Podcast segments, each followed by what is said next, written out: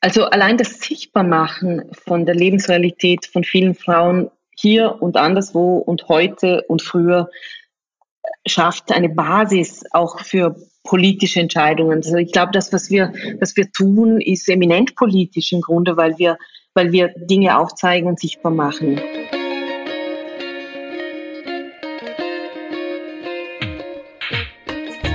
Herzlich willkommen bei Ganz offen gesagt, dem Podcast für Politik interessierte Menschen in Österreich. Mein Name ist Julia Herrenböck und mein heutiger Gast ist Museumsdirektorin Stefania Pitscheider-Sora-Perra. Auch diese Folge wird aufgrund der aktuellen Situation an verschiedenen Orten aufgezeichnet. Die Kunsthistorikerin leitet seit 2010 das erste und einzige Frauenmuseum in Österreich, gelegen in Hittisau, Bregenzer Wald in Vorarlberg.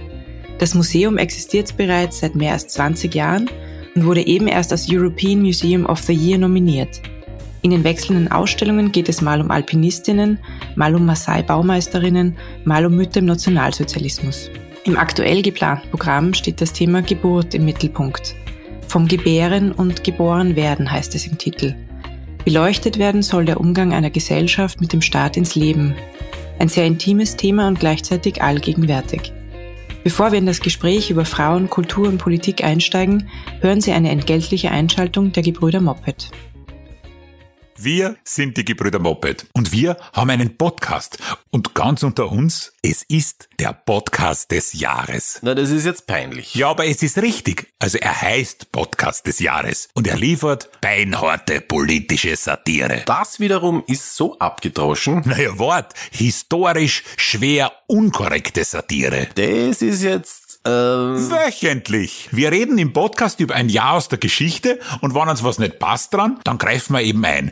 Weil es kann ja nicht sein, dass immer alle die Gegenwart gestalten wollen, damit die Zukunft besser wird. Gestalten wir doch lieber die Vergangenheit, dann wird die Gegenwart besser. Das ist nicht schlecht. Sag ich ja die ganze Zeit. Der Podcast des Jahres. Und den, das sag jetzt ich, okay. gibt's jeden Dienstag neu im Moment-Magazin auf Moment.at und in euren Podcast-Apps. Sag ich ja.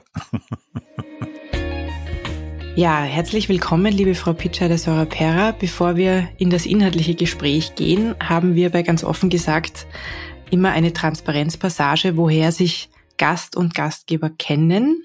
Äh, bei uns ist es so, lustigerweise wie bei meiner letzten Folge mit dem Ökonomen Kurt Bayer, dass wir uns auf einer Hochzeit in Vorarlberg, äh, ich glaube 2018 kennengelernt haben im Sommer. Und ich war sehr überrascht und begeistert, dass es in Österreich ein Frauenmuseum gibt, weil mir das bis dato nicht bekannt war, was sehr schade ist. Und so hat sich das jetzt super ergeben, dass ich mir gleich gedacht habe, ich möchte Sie unbedingt einladen, dass Sie über Ihre Arbeit und das Museum sprechen können.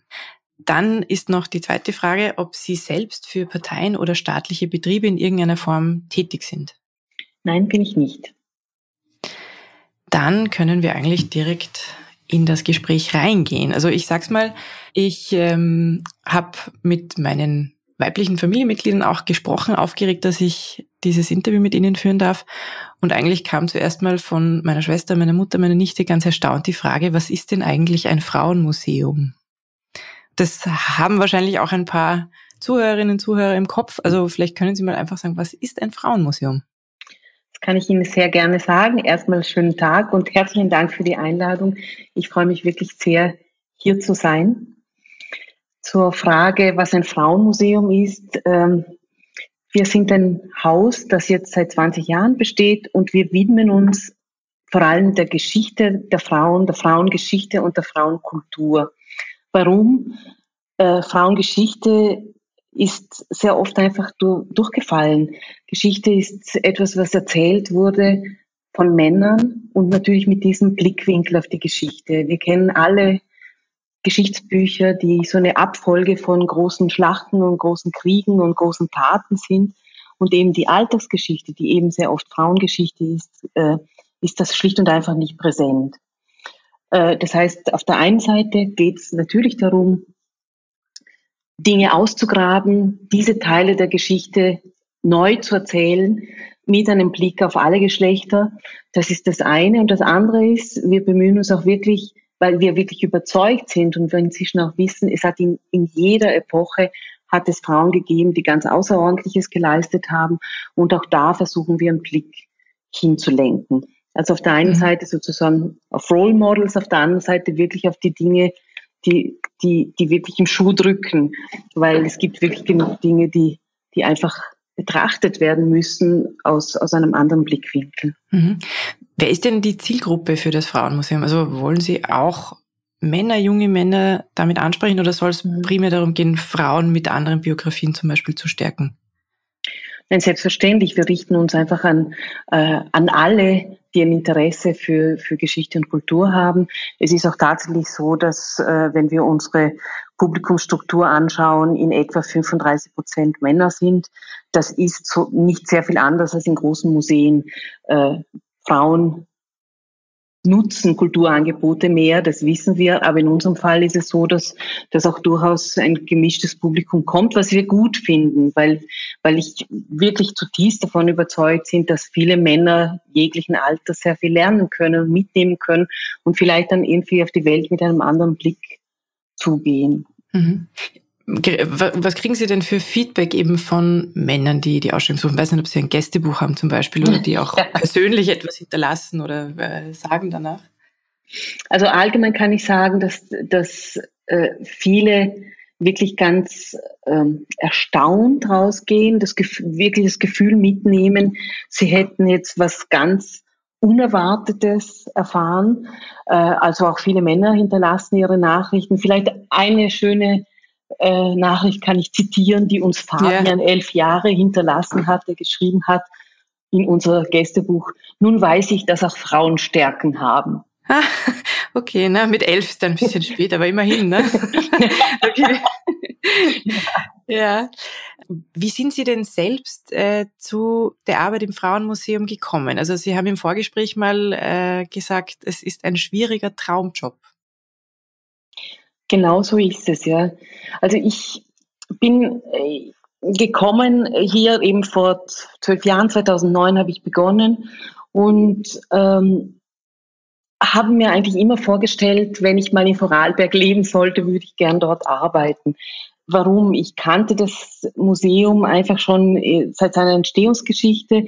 Eine ähm, Kollegin aus einem Lehrgang, den ich gemacht habe. Wir haben ein Aufbaustudium gemacht für Museums- und Ausstellungskuratoren im Kunstbetrieb.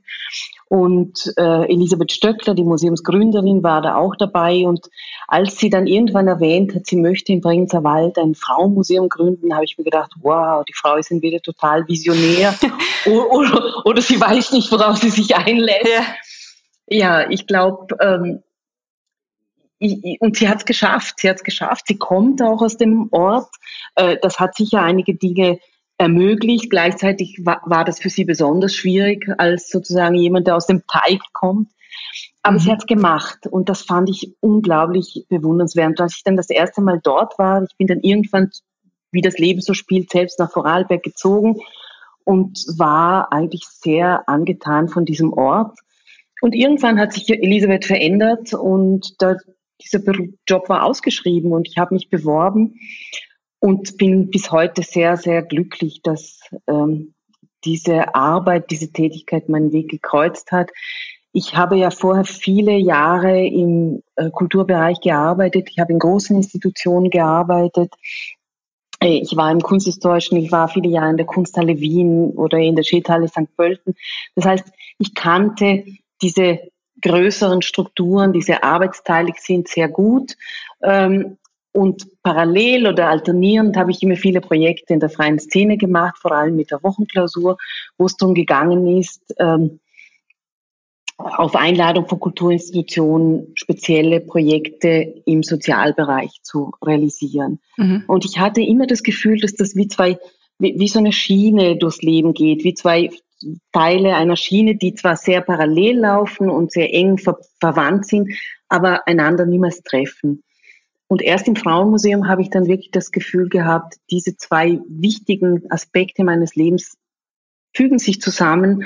Äh, das Frauenmuseum ist eine richtige Institution mit allen Regeln einer Institution, aber die Arbeitsweise ist sehr oft die, die eines äh, freien Projektes mit allen Schwierigkeiten, aber auch mit allen Freuden, mit der Schnelligkeit, mit der Einfachheit zu reagieren, mit dem politisch, gesellschaftspolitischen Anspruch. Also all diese Dinge spielen da eine Rolle. Mhm. Und ich sage ganz oft, also die Tanker haben schon was für sich, aber wir sind ein eine kleine, elegante Segelyacht und das macht ja, ja. viel Spaß.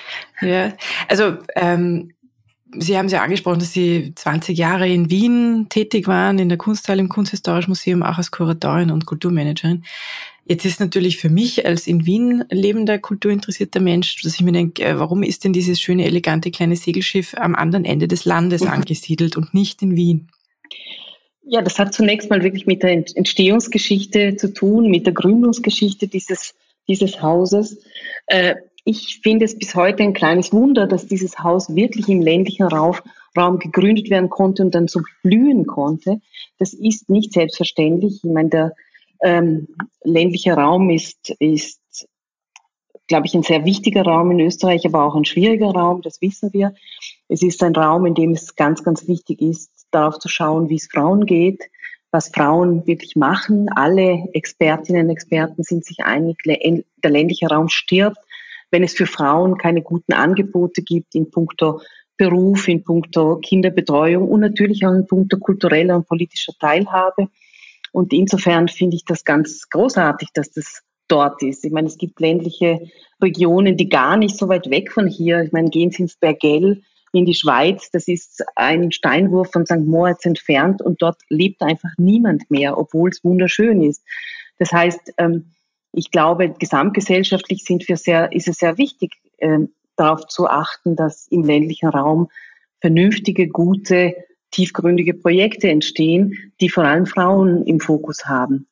Mhm.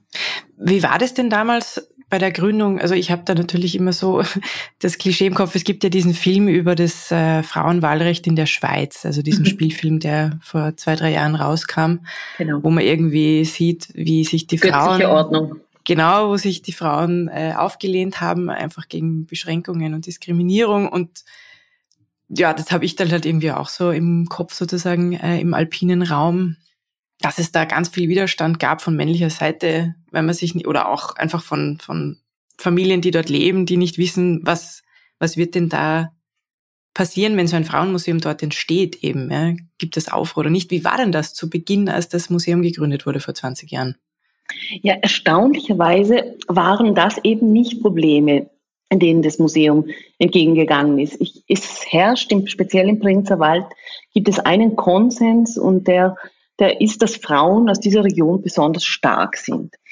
Das teilen durchaus auch Männer. Also die, die, dieser Mythos ist da und ist, ist ganz stark verankert.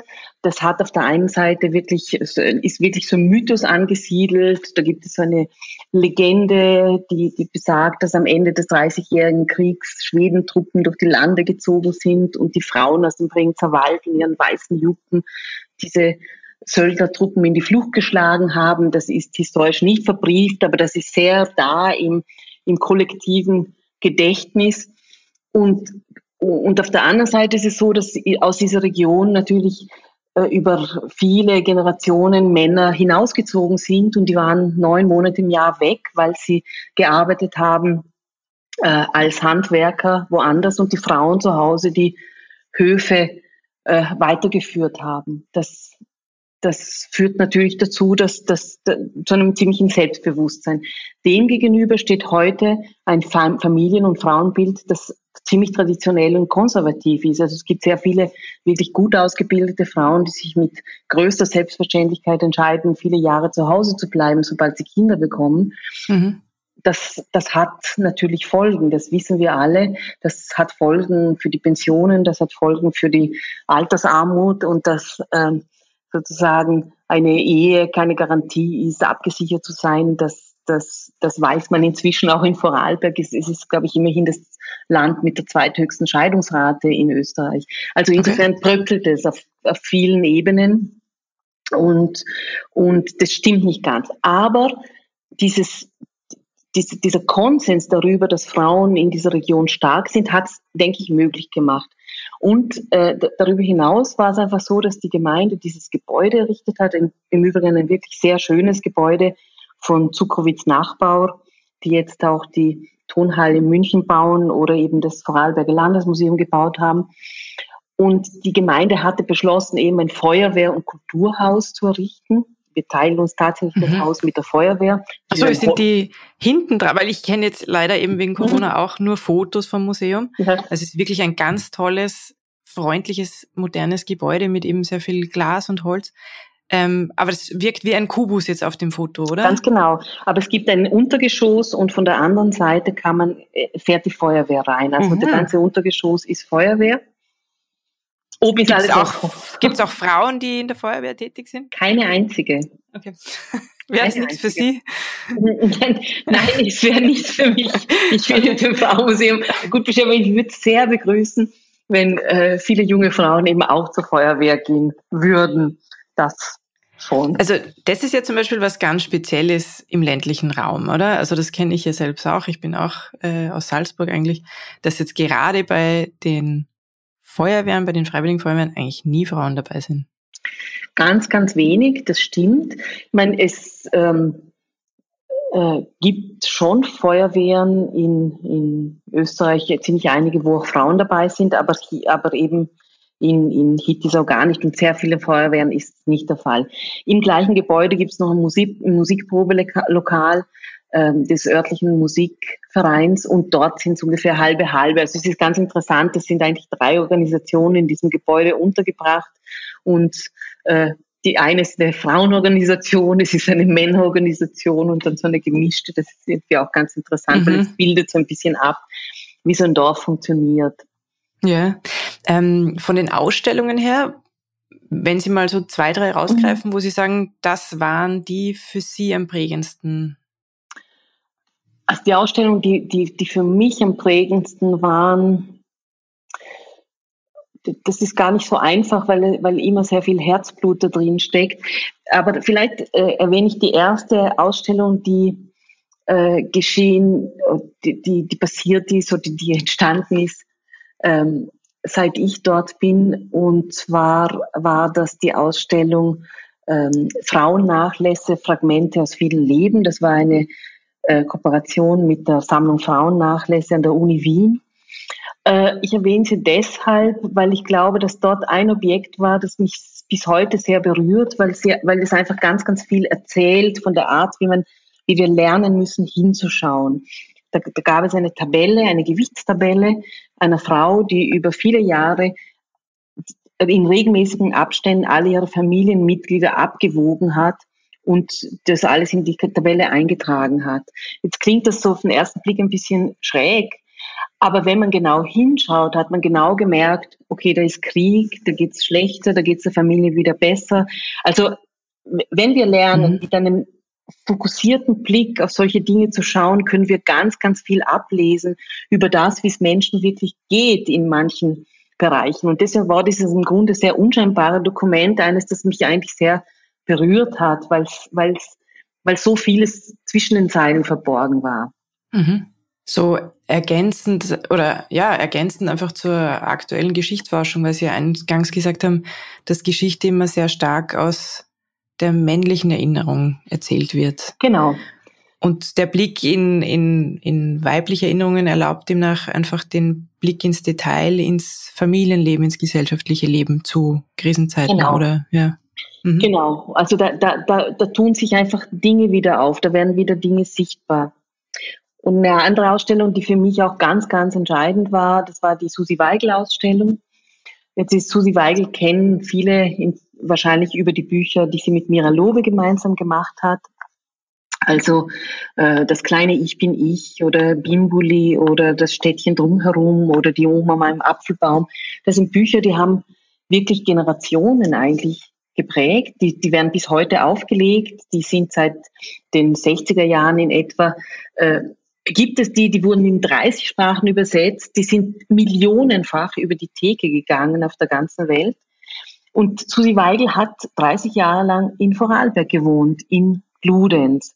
Und irgendwann ähm, wurde ich, ist ein Kontakt entstanden zu der Dame, die dieses, diesen Nachlass geerbt hat.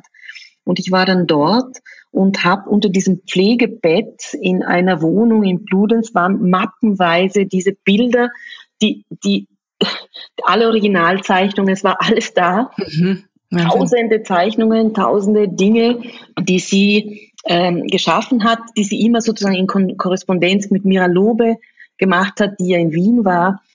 Und, und es war nicht, war gar nicht beachtet.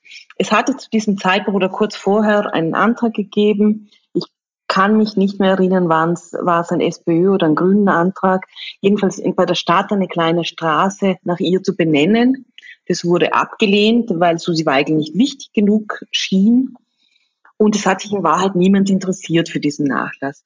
Wir haben das dann ausgestellt äh, zum ersten Mal und es war wirklich wie ein Schatzheben. Es war mhm. unglaublich viel da. Es waren die, die, die großen Tafeln der ORF-Sendungen waren da, ähm, die man kennt noch aus Amdam Des oder es waren irgendwie die Originalzeichnungen der Bücher da, es waren Comics da, die Puppen, die sie geschaffen hat und so weiter. Und was mich dann besonders gefreut hat, ist, dass in Folge dann, später, ist dann die Ausstellung im Wien Museum entstanden über Mira Lobi und Susi Weigel und dann die im Vorarlberg Museum. Und das hat mich deswegen sehr, sehr gefreut, weil es gezeigt hat, dass, dass das, was wir machen können als sehr kleines Museum, ist so einen Impuls zu geben. Wir haben natürlich nicht die Möglichkeiten, so wissenschaftlich zu arbeiten wie große Häuser oder so konservatorisch zu arbeiten wie große Häuser. Das können wir nicht leisten. Aber was wir tun können, ist den Blick aufmachen. Wir können wirklich Geschichten heben und wir können sie in die Welt entlassen und schauen, was passiert. Und, und das ist passiert. Ich meine, da, da ist, das, das war eine ganz wichtige Ausstellung und ich, es, es macht mich wirklich, es erfüllt mich mit Freude, dass, dass dieser dass dieser Impuls einfach von, vom Frauenmuseum ausgegangen ist. Ja, ja, das ist sehr schön.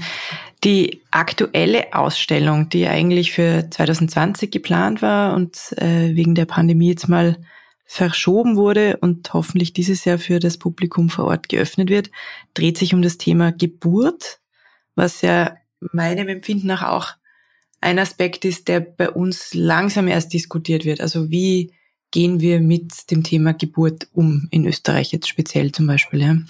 Wie sind Sie denn zu dieser Ausstellung gekommen oder generell, wie finden Sie denn Ihre Ausstellungen, Ihre Themen? Und dann würde ich gerne eben auch auf diese spezielle Ausstellung mhm. zu sprechen kommen. Also wie wir unsere Themen finden, dafür gibt es keine, keine ähm, Einheitsregel.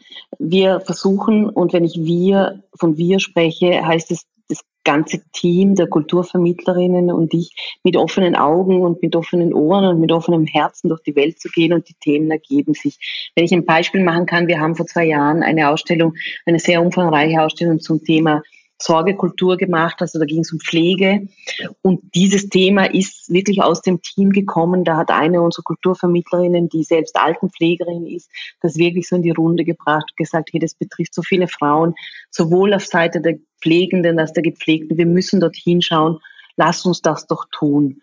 Und das ist dann passiert und es ist ein ganz spannendes, wirklich ein sehr spannendes Projekt geworden. Und Jetzt beim Thema ähm, Geburtskultur war es so, dass dass es in Vorarlberg eine Interessensgemeinschaft Geburtskultur, also die IG Geburtskultur A bis Z, die sich schon seit Jahren damit beschäftigen. Die sind interdisziplinär. Das sind verschiedene Frauen, die aus der Medizin, aus der Kultur kommen, äh, Hebammen sind oder äh, aus der Psychologie, die sich ähm, dem Thema widmen und sehr viele Veranstaltungen im Land gemacht haben. Und dann ist es aus einem Gespräch, hat es angefangen einfach zu, zu gären und dann ist dieses Projekt in die Wege gekommen.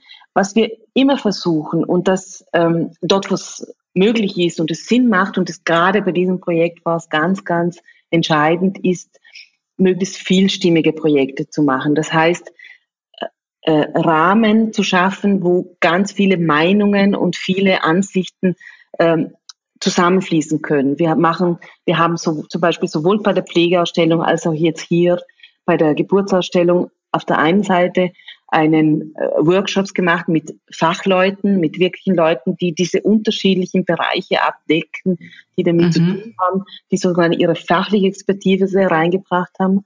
Und parallel oder danach haben wir jeweils ein Open Space gemacht, wo wir breit eingeladen haben. Also aus dem Ort? Nein, ganz breit, aus ganz Vorarlberg. Ah, okay. Mhm. Da sind natürlich Leute aus, äh, eigentlich Leute aus äh, ganz Vorarlberg gekommen. Äh, die mitdenken wollten. Das heißt, die Einladung war wirklich, haben Sie was dazu beizutragen? Würden, möchten Sie mit uns gemeinsam mitdenken? Welche Themen sind denn wichtig? Wo drückt der Schuh? Wo brennt es unter den Nägeln? Was sind die Dinge, die wir beachten müssen, wenn wir so eine Ausstellung machen. Und da ist wahnsinnig viel zusammengekommen natürlich. Ja. Wie, wie erreichen Sie die Menschen? Also ist das dann zum Beispiel über Newsletter, wo man sich voreintragen muss, oder wird das auch an Leute irgendwie, die nicht noch angebunden sind ans Museum? Wir erreichen sie über Newsletter, über Inserate, über, über die Social Media, über sehr viel Mundpropaganda. Ähm, also wir laden dann auch ganz gezielt ein, hey, wenn wir jemanden kennen, möchtest du nicht mit uns mitdenken? Und die kommen dann. Und sie schenken uns eigentlich einen Tag ihres Lebens, um mit uns mitzudenken. Und das ist sehr, sehr wertvoll, weil, weil dadurch, das schafft so ein Substrat, auf dem alles andere gebaut wird. Ja, sehr schön. Ähm, Sie haben ja auch mir erzählt von den Kulturbegleiterinnen, die mhm. im Museum arbeiten. Können Sie unserem Publikum ein bisschen erzählen, was machen denn die Kulturbegleiterinnen? Wer sind diese, ich glaube 20 Frauen sind das genau. derzeit? Genau. Das sind 20 Frauen, die allesamt aus der Region kommen. Aus der Region kommen heißt nicht, dass sie seit äh, 15 Generationen der Region leben. Das sind einfach Frauen, die in der Region leben. Das sind Frauen, die zugezogen sind. Das sind Frauen, die eben seit immer schon dort gewohnt haben. Das sind Frauen, die hierher geflüchtet sind. Das ist ganz unterschiedlich. Ähm, es ist ein sehr inklusives Team und sehr ähm, heterogenes Team. Das heißt, die jüngste ist im Moment die Elena ist 16, die unsere älteste, die Renate ist äh, 76. Der, die haben ganz unterschiedliche Backgrounds. Die eine hat Gender Studies studiert, die andere ist Schülerin, die andere ist Altenpflegerin, die andere ist Krankenschwester, die andere ist Speditionskauffrau, die nächste ist Bäuerin. Äh, also das ist, die bringen ganz, ganz viel Erfahrungen unterschiedlich da rein. Und eben diese Frage, wer spricht oder wer darf sprechen in einem Museum die begleitet uns seit vielen Jahren und die ist ganz, ganz zentral. Und wir sind wirklich der Überzeugung, dass jeder sprechen so, können soll. Das heißt, wir, wir fragen nicht bei unseren Kulturvermittlerinnen, ähm, was habt ihr denn für eine Ausbildung? Was, welches Studium habt ihr gemacht? Wo kommt ihr her, sondern wir fragen, bist du bereit, dich intensiv auseinanderzusetzen mit den Themen, die wir hier behandeln? Und das tun sie alle ganz, ganz ausnahmslos, weil ihre Aufgabe ist eben nicht, da zu sitzen und irgendwie Karten zu verkaufen. Das tun sie natürlich auch. Die betreuen das Museum. Aber wir bieten eigentlich allen, die kommen, ein Gespräch an alle, die es möchten, die ins Museum kommen, die erfahren möchten, was ist das hier überhaupt, warum seid ihr hier, äh, was, was sind eure Themen, die bekommen auch dieses Gespräch und das ist ganz entscheidend. Das heißt, jede Kulturvermittlerin tritt in Beziehung. Mit dem Wissen, dass sie sich angeeignet hat, tritt sie in Beziehung mit den Menschen, die, kommen, die zu uns kommen. Und das ist extrem wertvoll. Auch weil ich zutiefst davon überzeugt bin, dass das etwas macht mit, der, mit einer Gesellschaft. Das sind Frauen, die dort leben, die, die verändern sich durch diese Auseinandersetzung. Die nehmen das mit in ihre Familien und in ihr Umfeld. Und das ich glaube zutiefst daran, dass das ein gesellschaftsveränderndes Potenzial hat. Ja. Mhm. Ähm, die Kulturbegleiterinnen, sind die zum Beispiel dann auch eingebunden in den Prozess, jetzt zum Beispiel bei der Ausstellung Geburt, wie diese Ausstellung aufgebaut wird, was reingenommen wird? Genau, sie sind natürlich, sie sind natürlich äh, ein ganz, ganz wichtiger Faktor, in dem, in dem äh, immer sozusagen die, die Erkenntnisse gespiegelt werden, geprüft werden. Sie, sie bringen sich auf ganz vielfältige Art und Weise ein. Also im Fall der Geburtskultur war es so, dass es ja drei Kuratorinnen gab. Das waren auf der einen Seite Anka Dü und Brigitte Sorapera, die beide von der IG Geburtskultur A bis Z sind und ich.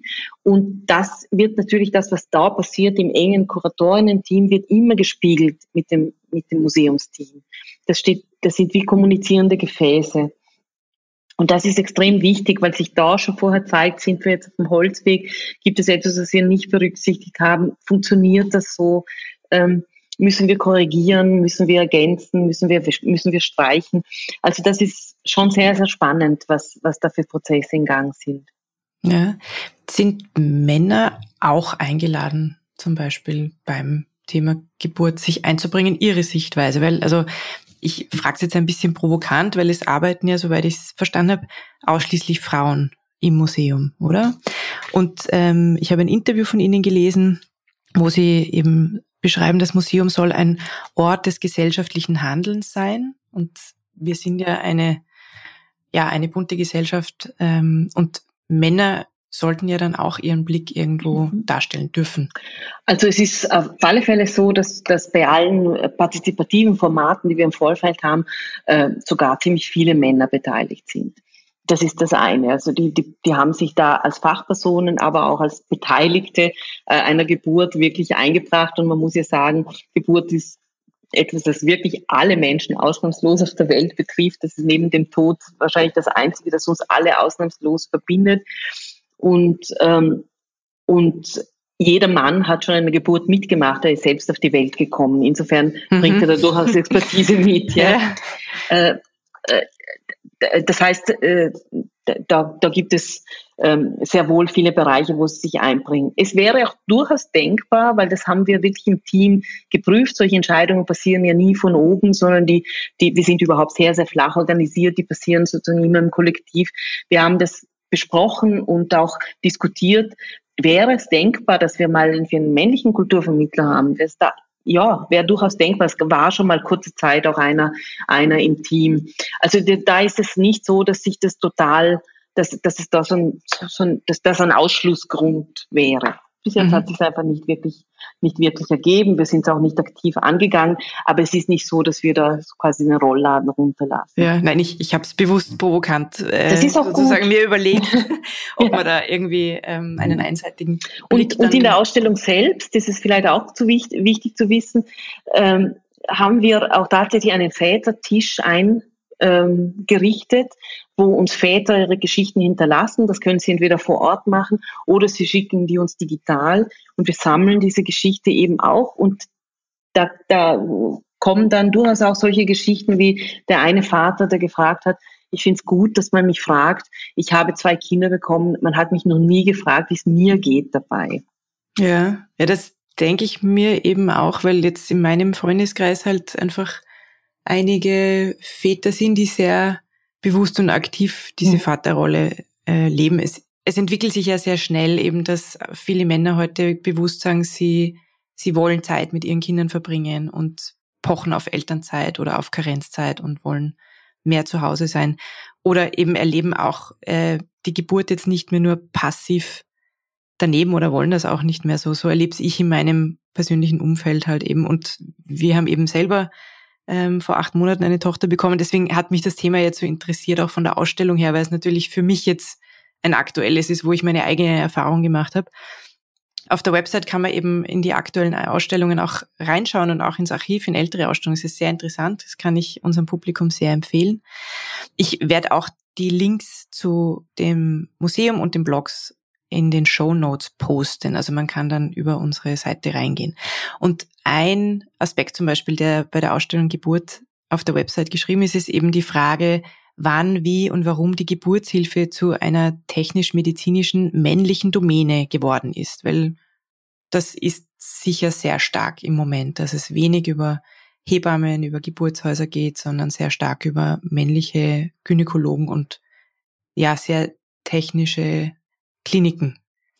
Haben Sie da eine Antwort auch gefunden schon innerhalb dieser Ausstellung, wie sich das entwickelt hat? Das ist etwas, das eigentlich recht äh, früh schon eingesetzt ist, also mit Beginn der Neuzeit und mit dem, mit dem Starten der Medizin ist das, ist, ist, ist immer mehr von, von medizinischer Seite und Medizin war nun mal bis vor nicht allzu langer Zeit ausschließlich männlich, ähm, ist, ist, ist dieser Bereich der Geburt einfach ist unter, unter, unter die Kontrolle gekommen. Das heißt, die Hebammen sind dann zunehmend wirklich zu den Helferinnen von Ärzten im Speziellen äh, und alle diese Expertise, die sie ja über Jahrhunderte gesammelt haben und die sie quasi im Rucksack mitgenommen haben, ist, ist, ist marginalisiert worden. Und, ähm, und gleichzeitig hat es aber schon sehr früh Hebammen gegeben, die ganz, ganz wichtige Heb Werke geschrieben haben zur Geburtshilfe, also bereits schon im 17. Jahrhundert. Äh, und wir haben auch diese Bücher teilweise ausgestellt in der Ausstellung. Ja, also diese Entwicklung eben zu ja, dem ja, männlichen Medizinerblick sozusagen äh, auf die Geburt das hat ja auch viel mit, mit ja, ganz äh, banalen Dingen zu tun, wie mit Versicherungsschutz, wie mit Gegenrechnungen mit den Krankenkassen und so weiter, oder? Genau, ich denke, äh, also auch heute erleben wir, dass, dass Geburt natürlich zu etwas geworden ist, was, was vor allem aus einer Perspektive des Risikos gesehen wird. Und äh, es ist natürlich wichtig, diese Errungenschaften, die, die medizinisch-technischen Errungenschaften auch zu, zu würdigen. Es ist sehr viel passiert, es ist viel, viel Kontrolle da, man ist eingebunden in ein Netz, in sozusagen in ein Sicherheitsnetz, wenn man so will. Aber es ist extrem wichtig, nicht außer Acht zu lassen, äh, nicht außer Acht zu verlieren. Oder es ist extrem wichtig, nicht aus dem Blick zu verlieren, dass, dass Geburt eben etwas ist, was, was, was ein, ein großartiges Ereignis ist im Leben. Sozusagen das, was wichtig ist, eine optimale Betreuung zu schaffen, eine eins zu eins Betreuung, gute Rahmenbedingungen zu machen und natürlich die Möglichkeit, wenn es schief geht, die größtmögliche Sicherheit zu, zu haben. Also die, die Hebammen, die sich heute einsetzen für eine Geburtskultur, äh, die weniger technisiert ist, sagen ja nicht, dass es äh, äh dass dass sozusagen Sicherheitsstandards äh, außer Acht gelassen werden sollen. Das, darum geht es ja nicht, sondern es geht darum, Rahmenbedingungen zu schaffen, wo das äh, möglichst natürlich und möglichst gut ablaufen kann. Ja. Äh, und letztendlich ist das etwas, das gesamtgesellschaftlich sicher eine Rolle spielt. Es ist extrem wichtig, über diese Dinge zu sprechen. Es ist wichtig zu sprechen über Gewalt in der Geburtshilfe und das ist inzwischen eine riesige Bewegung, die weltweit stattfindet. Ist das in ähm, Österreich auch schon ein Thema? Also ich kenne es nur aus Deutschland eben sehr stark, eben auch mit den genau. Rosen in die Krankenhäuser bringen, wo Frauen Gewalt erlebt haben. Ich muss Ihnen gestehen, dass ich die Daten aus Österreich nicht vorliegen habe. In Deutschland, in Frankreich ist es ganz, ganz, ganz stark. Da ist es sogar auf parlamentarischer Ebene diskutiert worden. Also ähm, da, da regt sich was. Es wird drüber gesprochen. Es ist, es ist ein Thema, das enttabuisiert wird und, und und interessanterweise ist es auch, wenn, wenn ich mit ganz vielen Frauen spreche, ist es so, und das bestätigen im Übrigen auch sehr viele Leute aus der Psychotherapie, dass vielen Frauen gar nicht bewusst ist, dass sie Gewalt erfahren haben. Und erst mhm. in, im, im Aufdecken, in der Analyse von dem, was, was, was an vielen Orten passiert, kommt es ins Bewusstsein, ja. Aber wir wissen ja, dass Traumata quasi über die Hintertür wieder kommen, wenn sie nicht aufgearbeitet werden. Insofern ist es wertvoll hinzuschauen und wertvoll ähm, zu überlegen, wie wir da gesamtgesellschaftlich damit umgehen können. Ja. Es ist natürlich generell so, dass, dass alles, was rund um die Geburt passiert ist, etwas ist, was immer schon ganz massiv ideologisch aufgeladen war. Wenn, wenn wir zurückdenken, Nationalsozialismus ist natürlich alles, was rund um die Geburt passiert, extrem aufgeladen. Ich meine, Frauen waren angehalten, möglichst viele Kinder zu bekommen, um diese Nation zu stärken und äh, natürlich nur, wenn sie arisch waren. Äh, und wir haben auch einige Dokumente in der Ausstellung, die wirklich ähm, sehr aufschlussreich sind in diese Richtung. Oder natürlich müssen wir auch genau hinschauen, was haben die Kirchen gemacht, wenn wir uns überlegen, dass äh, sehr, sehr viele, dass es übliche Praxis war und zwar sehr, sehr lange, äh, Kinder, die gedroht haben zu sterben, im Mutterleib zu taufen, indem man eine riesige Taufspritze eingeführt hat. Okay. Äh, bis wann wurde sowas praktiziert? Also es wurde mit Sicherheit bis zu Beginn des 20. Jahrhunderts durch, äh, so gemacht. Und in manchen Regionen weiß man, es gibt ein Dokument, das sogar von 1960 spricht. Also mhm. äh, und, und es gibt, ähm, wir, wir haben eine, einen Artikel gefunden in den ähm, in einer Vorarlberger Zeitung um, glaube ich, um 1900 oder 1902, wo ein Journalist dieser Frage ganz, ganz genau nachgeht und, und auch darüber spricht, über den äh, Linzer Bischof, der in einer Abhandlung ganz, ganz äh, intensiv darüber spricht, ob das denn eine gültige Taufe ist, wenn man jetzt den Fuß und nicht den Kopf äh, erreicht und dann äh, zu, zum Schluss kommt, ja egal, was man erwischt, Hauptsache getauft. Mhm. Und diese Praxis der, der, der, der Nottaufe durch die Taufspritze hat, ist ja um 1900 nochmal verstärkt worden, indem man eine lange Spritze direkt durch die Bauchdecke geführt hat Boah, und eben durch die Bauchdecke getauft hat. Also das, Okay. Das heißt, diese, ja, das, das heißt, diese, diese, dieser Wunsch, zu Kontrolle auszuüben, ab mhm. diesem ersten Moment, der, der, der, war natürlich immer ganz, ganz massiv da und, und da muss man hinschauen. Und man muss mhm. aber auch differenzieren gleichzeitig, weil, weil ähm, wir sehen das natürlich in jeder Kultur, in jeder Religion gibt es allerhand Riten und Rituale, um, um ein Kind willkommen zu heißen. Das heißt, äh, dieses, dieses eingebunden sein in ein Regelwerk kann natürlich auch Sicherheit geben, kann Trost geben, kann, kann äh, eine Aufnahme in eine Gemeinschaft bedeuten. Und gleichzeitig muss man immer genau schauen, sozusagen, wo, wo beginnt der repressive Moment und bis, bis zu welchem Punkt geht es, ist es, ist es eine positive Erfahrung. Mhm. Haben Sie in der Ausstellung was für Sie ganz Neues entdeckt jetzt aus anderen Weltregionen, wo andere Rituale vollzogen werden? Ja, wir haben ja, wir, wir sind ja Teil des äh, IAWM, das ist, das die International Association of Women's Museums. Und wir haben unsere Partnermuseen auf der ganzen Welt eingeladen, uns ihre Geschichten zu schicken, teilweise Objekte zu schicken und sozusagen Teil zu sein dieser Ausstellung. Und es sind wirklich zum Teil sehr schöne ähm, Dinge zusammengekommen. Und eine Sache, die ich zum Beispiel sehr schön finde, ist, wir, die haben wir auch in der Ausstellung, äh, sowohl in Laos als auch in der Türkei spielen Sicherheitsnadeln eine ganz große Rolle. Diese Sicherheitsnadeln, die letztlich am Kleid angepinnt werden. In der Türkei passiert es mit so einem kleinen Nasa, mit dem, mit dem blauen Auge. Ähm, und, und und im Grunde geht es in jeder Gesellschaft immer zu jeder Zeit darum, Mutter und Kind zu schützen. Das heißt, wenn eine Sicherheitsnadel angepinnt wird, geht es darum, durch die Spitze dieser Nadel die bösen Geister abzuwenden oder, oder äh, sozusagen Sicherheit zu geben. Und das, mhm. das ist schon sehr, sehr spannend. Und wir haben gesehen, dass einfach auch über die Jahrhunderte es natürlich viele, viele Dinge sind, die unterschiedlich sind, aber auch sehr viele Parallelen gibt. Und subsumieren kann man das tatsächlich unter, unter diesem Wunsch, äh, Mutter und Kind zu schützen und gut aufzunehmen in eine Gemeinschaft. Mhm. Wenn wir jetzt ein bisschen allgemeiner wieder werden, wie geht es denn Ihrer Einschätzung nach den Frauen in Österreich derzeit in der Pandemie? Also ich denke, dass es Frauen ähm, gar nicht gut geht in der Pandemie und vor allem Frauen nicht, weil äh, sich natürlich diese Konzentration auf das Zuhause durch Homeschooling, durch, durch, ähm, durch Homeoffice, dass das etwas ist, was wirklich vor allem Frauen betroffen hat. Und da gibt es ja auch inzwischen genug Studien dazu. Ähm, das heißt, wir sind da ganz ähm, gut beraten, genau hinzuschauen, wie es Frauen geht in dieser Zeit, weil das natürlich auch ganz langfristige Folgen haben kann. Wie geht's denn, das, was ja auch, finde ich, im Vergleich jetzt zu Wirtschaft und Handel nicht so beleuchtet wird, wie geht's denn der Kulturszene, Kulturschaffenden, also auch speziell im Frauenmuseum derzeit? Also ich natürlich wahnsinnig viel Kunstschaffende, Kulturschaffende kämpfen im Moment sehr, sehr, sehr stark mit der Situation. Es ist äh, tatsächlich so, dass wahnsinnig viele Leute prekär arbeiten im äh, Kulturbereich und die natürlich jetzt besonders belastet sind davon und, und sehr wenig Zugang haben auch zu vernünftigen Förderungen.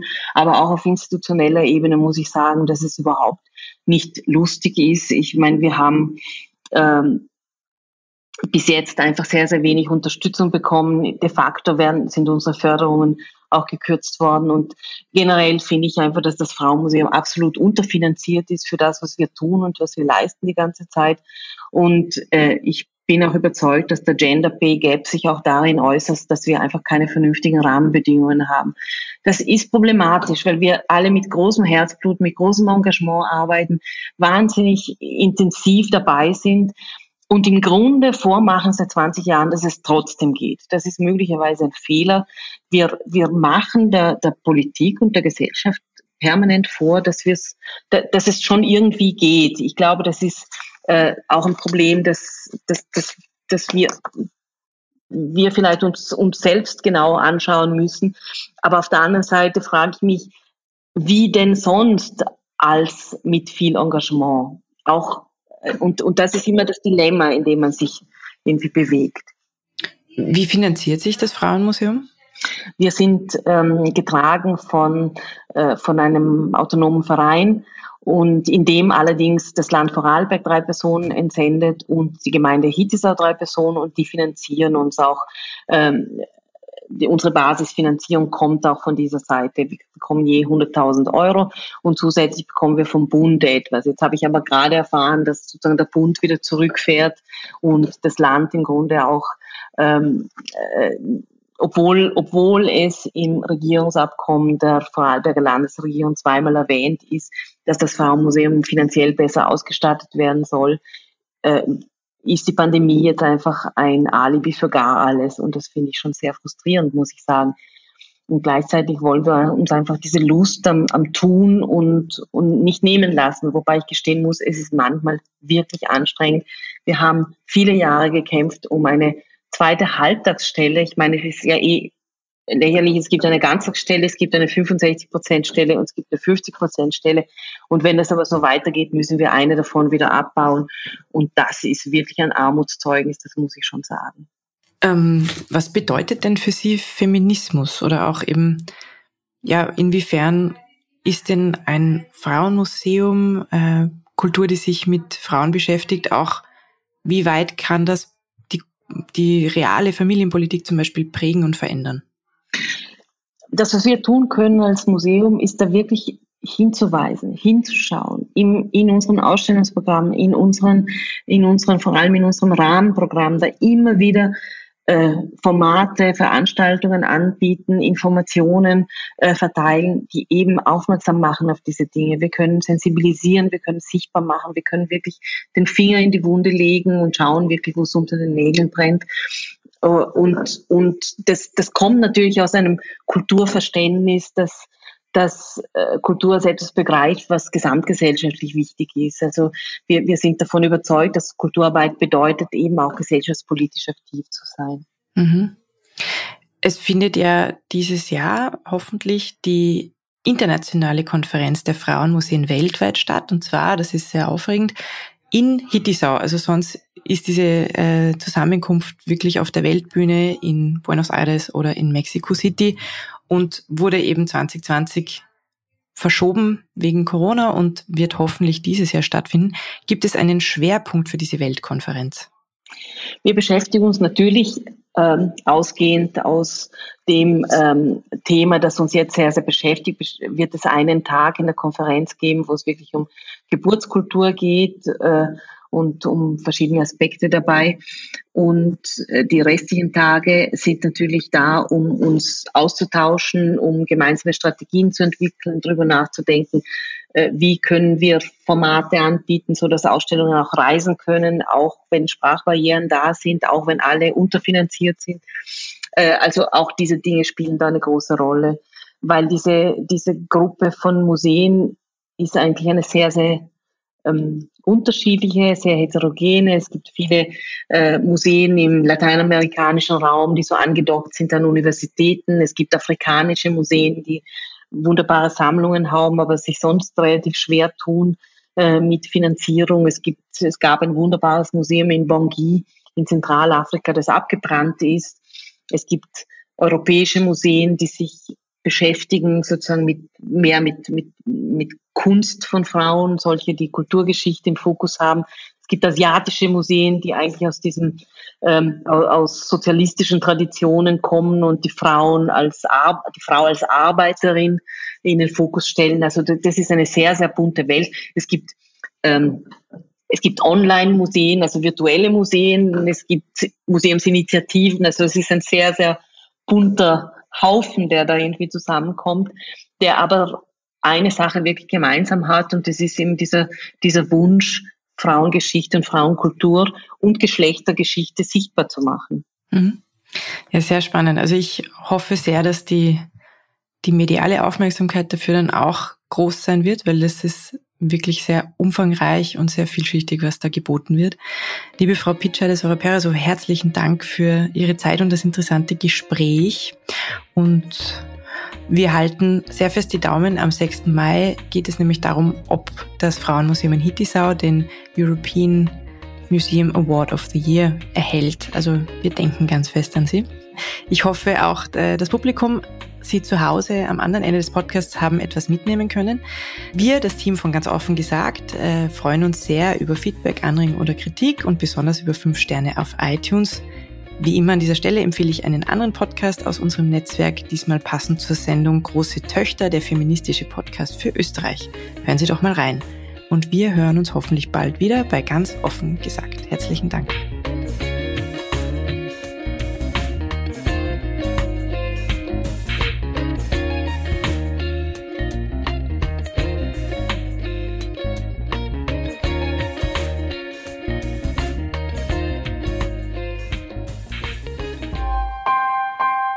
Missing Link